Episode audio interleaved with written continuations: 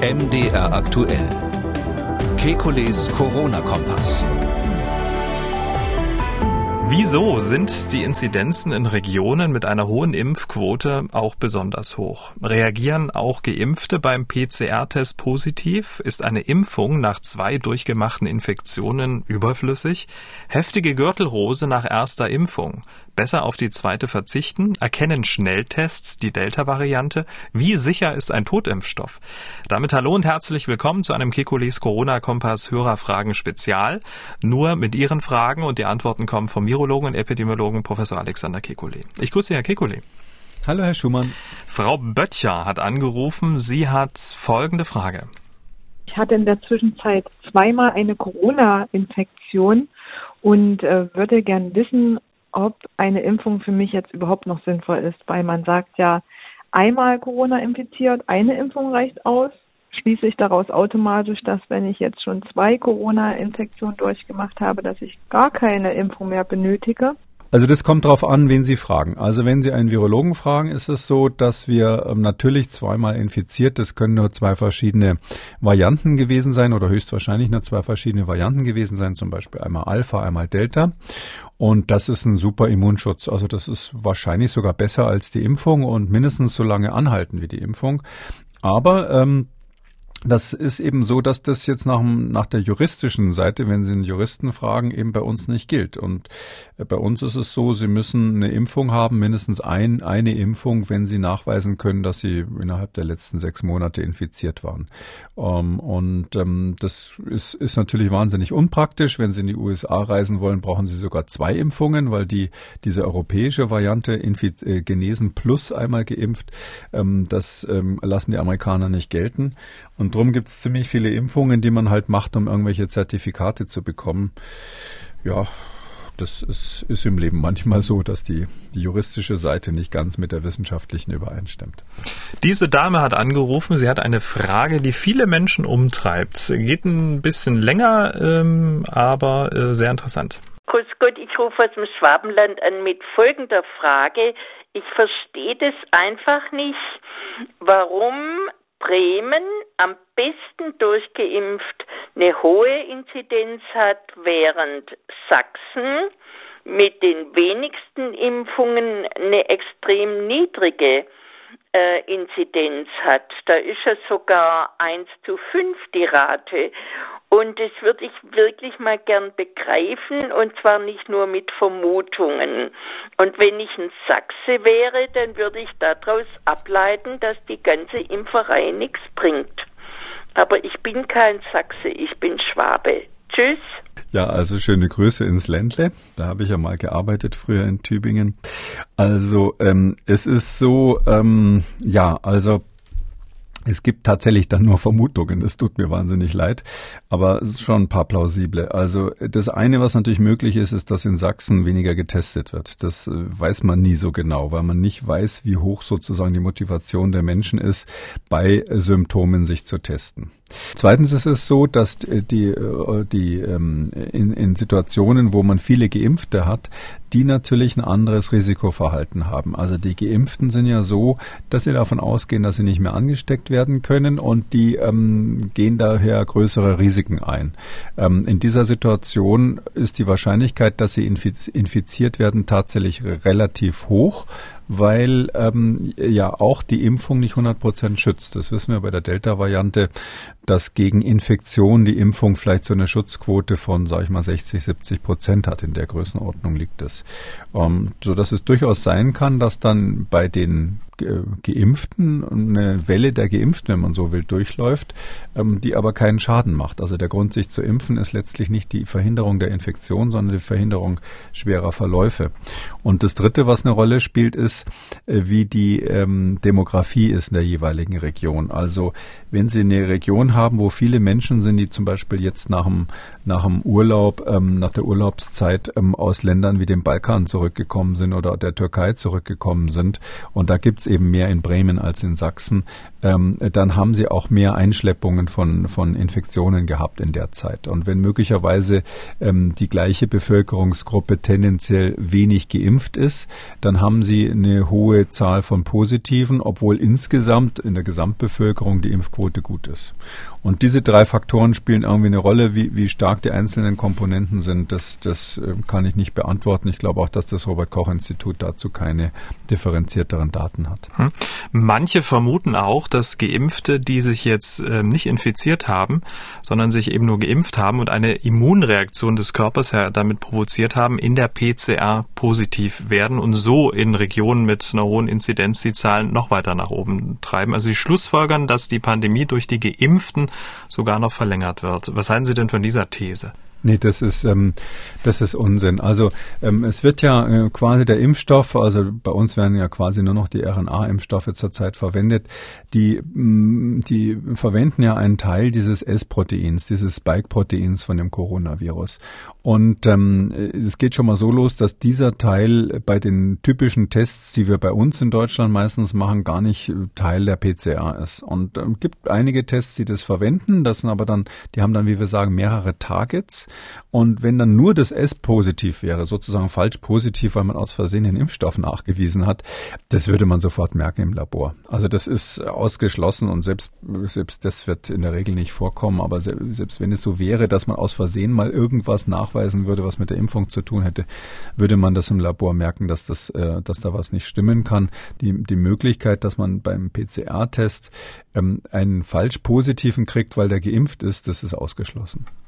Die Katrin aus Leipzig hat gemailt, sie hat eine Frage zu Impfdurchbrüchen und Quarantäne. Vier Jugendliche, zwei geimpft, zwei ungeimpft, fahren stundenlang im Auto aus dem Urlaub zurück.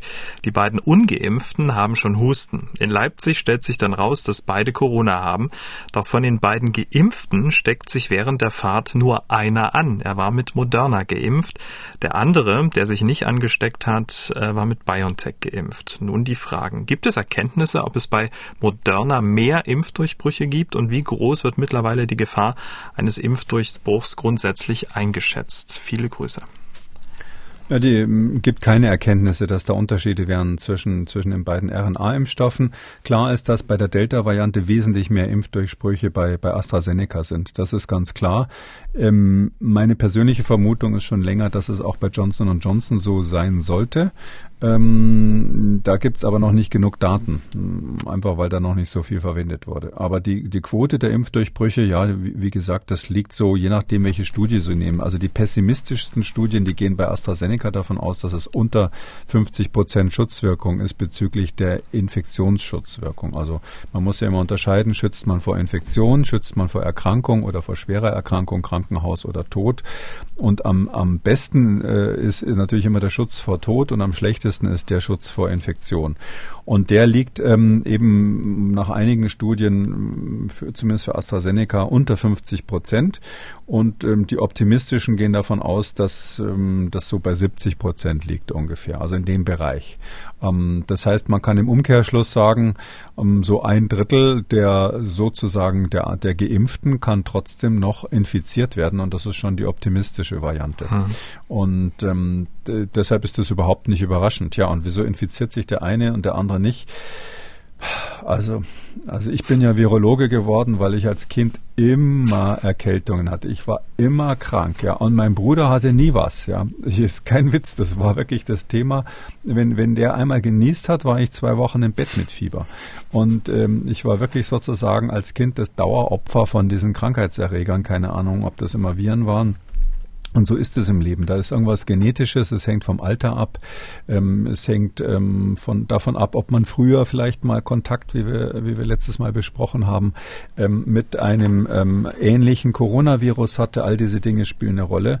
Und ähm, deshalb ist es im Leben manchmal so, den einen erwischt den anderen nicht. Also das, das kann man schon als Ungerechtigkeit bezeichnen. Die Katrin will außerdem noch wissen, geimpfte Kontaktpersonen äh, müssen nicht in Quarantäne. Ist das eine politische Freigabe oder ist die Gefahr tatsächlich sehr gering, dass geimpfte Kontaktpersonen das Virus weitertragen? Oh, heißes Eisen. Also äh, es gibt ja das sogenannte 2G-Modell und da ist die Riesendiskussion, äh, wie ist das eigentlich, wenn einer geimpft ist, ist der dann wirklich epidemiologisch nicht mehr relevant? Ähm, und auf dieser Basis, dass man sagt, Geimpfte spielen keine Rolle für die Epidemiologie mehr, ähm, ist dann auch entschieden worden, dass die Kontaktpersonen nicht in Quarantäne müssen. Das ist aber eigentlich ähm, so ein bisschen überholt dadurch über durch die Informationen, die ich jetzt gerade nochmal wiedergegeben habe. Das ist seit einiger Zeit eben klar, dass auch die Geimpften das Virus weitergeben können. Ähm, ich würde mal sagen, Hörer, Hörer dieses Podcasts äh, denken da schon seit vielen Monaten in diese Richtung und die harten Daten kommen jetzt so seit zwei, drei Monaten dafür. Und, das, und wie gesagt, zwischen, wenn Sie Pessimist sind, können Sie sagen, die, der Schutzwirkung ist nur bei 50 Prozent. Warum ist das wichtig? Ähm, Juristen ähm, haben ja ähm, verboten, dass man Geimpfte und Genesene zum Beispiel von Tanzveranstaltungen ähm, ähm, in Berlin aussperrt. Ähm, und das Urteil des Verwaltungsgerichts Berlin, was da eben ganz wichtig war für die Debatte 2G oder 3G, das hat eben sich gestützt auf die Aussage des Robert Koch Instituts auf der Webseite, die offensichtlich veraltet ist, wo da eben schwarz auf weiß steht, Geimpfte spielen, ähm, sinngemäß steht da, Geimpfte spielen keine Rolle mehr für die, für das epidemiologische Geschehen. Das ist einfach eine Fehleinschätzung, ja, und ich würde dringend empfehlen, das mal auf dieser Webseite zu ändern, bevor weitere Verwaltungsgerichte auf dieser Basis falsche Entscheidungen treffen. Ja, die Geimpften sind, sind natürlich relevant, weil die das Virus weitergeben können können.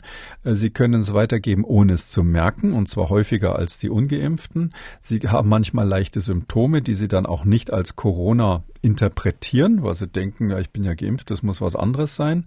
Äh, und wenn äh, und deshalb und, und, und die können müssten natürlich rein theoretisch auch in Quarantäne, wenn man diesen Maßstab ansetzt. Das heißt, die Frage ist, wie ähm, vorsichtig wollen wir als Gesellschaft sein? Sagen wir, dieser 70-Prozent-Schutz, wenn ich das mal so sage, bezüglich der Infektiosität, der ähm, reicht uns. Ähm, dann müssen wir die alle nicht in Quarantäne schicken. Aber das müssen wir mal öffentlich diskutieren. Also ich glaube, einfach zu sagen, Geimpfte spielen keine Rolle fürs, Pandem fürs Epidemiegeschehen, das ist eine krasse Falschaussage, die eben auch schon zu falschen einstweiligen Anordnungen von Verwaltungsgerichten geführt hat.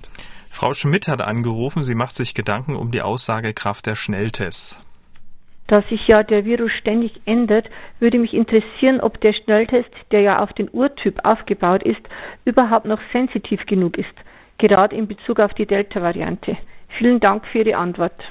Ja, die Varianten unterscheiden sich hauptsächlich äh, in diesem S-Protein, in diesem Spike-Protein. Also das, was der, der Stachel, der da außen an den Coronaviren dran ist, der ihnen ja auch ihren Namen gegeben hat, ähm, der, der ist das, was das Virus ständig verändert. Und äh, beruhigenderweise wird der innere Teil des Virus, also die anderen Gene, die da sind, die werden beruhigenderweise nur ähm, bis zum sehr geringen Grad verändert. Also da scheint sich nicht so viel abzuspielen bei diesen Mutanten.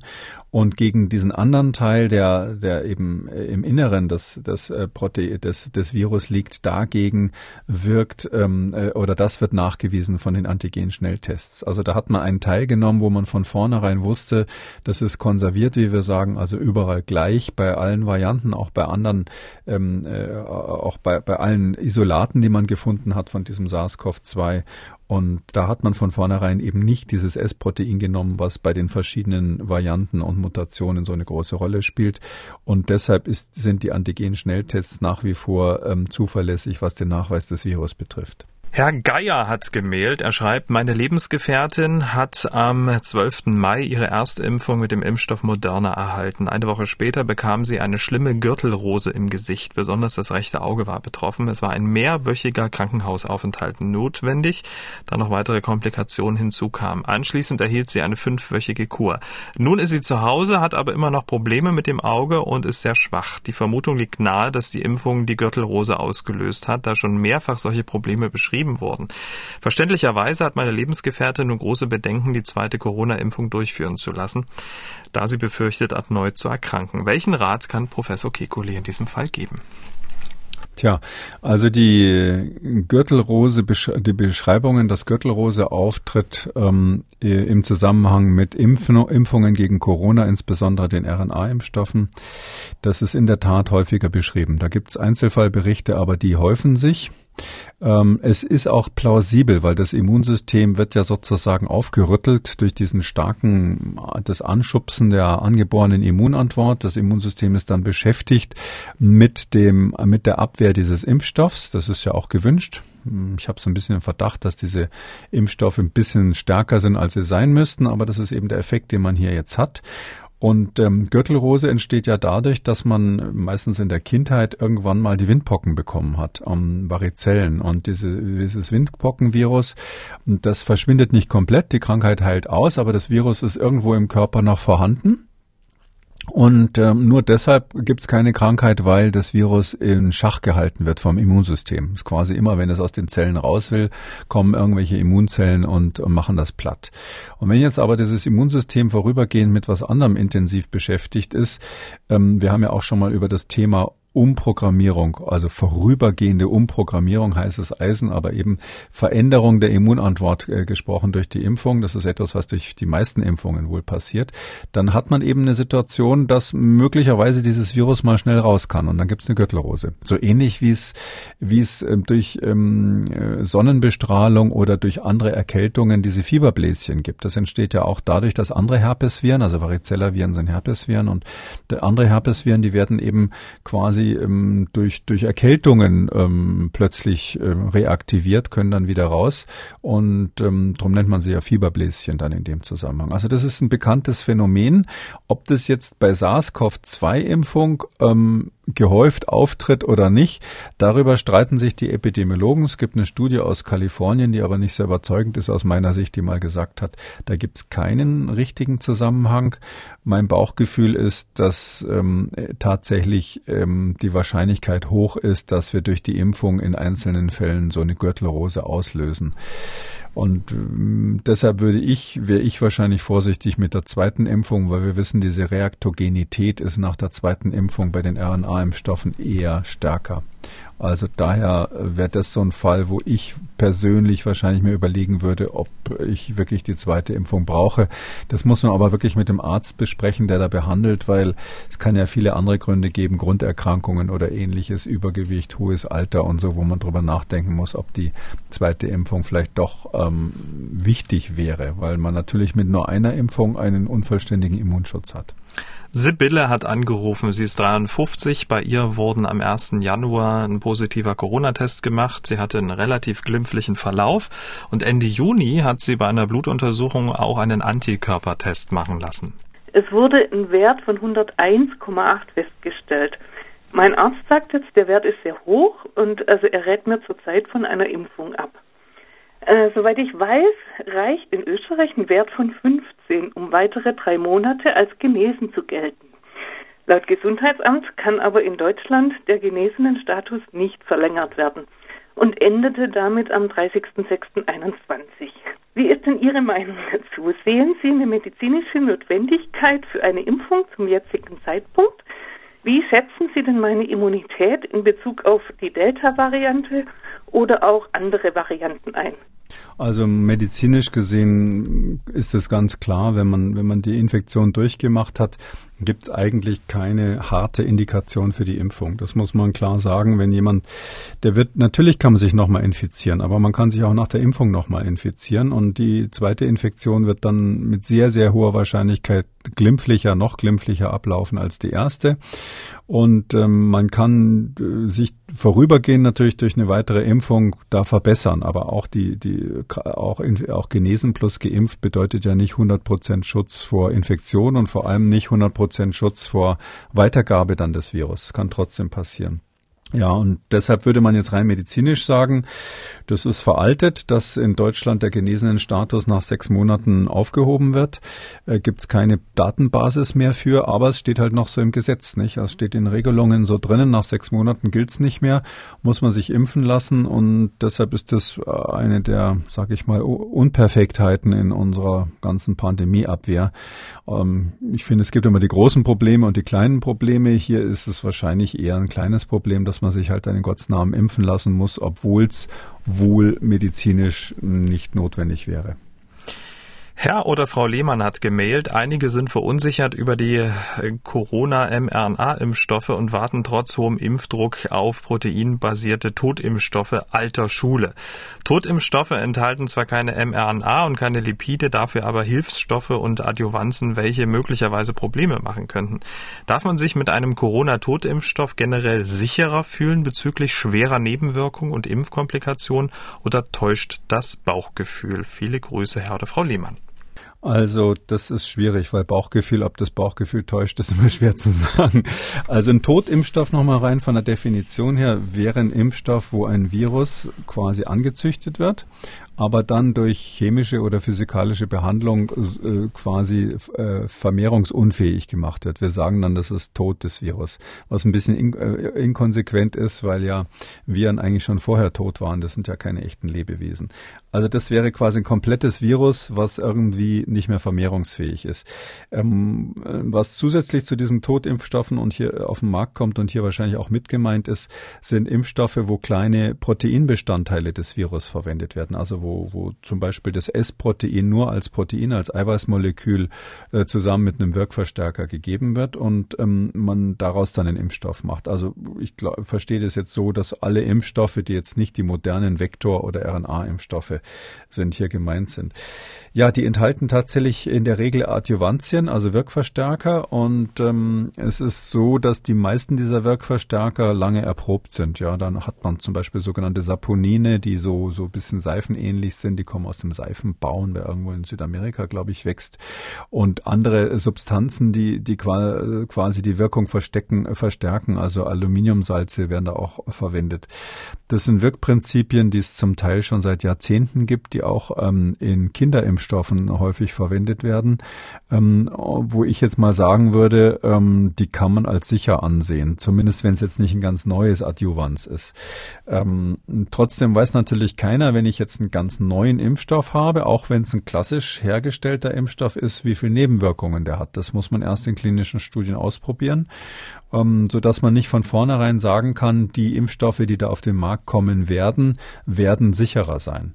Der Vorteil von diesen äh, bekannten Impfprinzipien ist einfach, dass wir sozusagen den Korridor, wo wir nach Nebenwirkungen suchen müssen, etwas besser kennen, weil wir ja viele ähnliche Impfstoffe haben und da wissen wir schon ziemlich genau, nach was wir gucken müssen.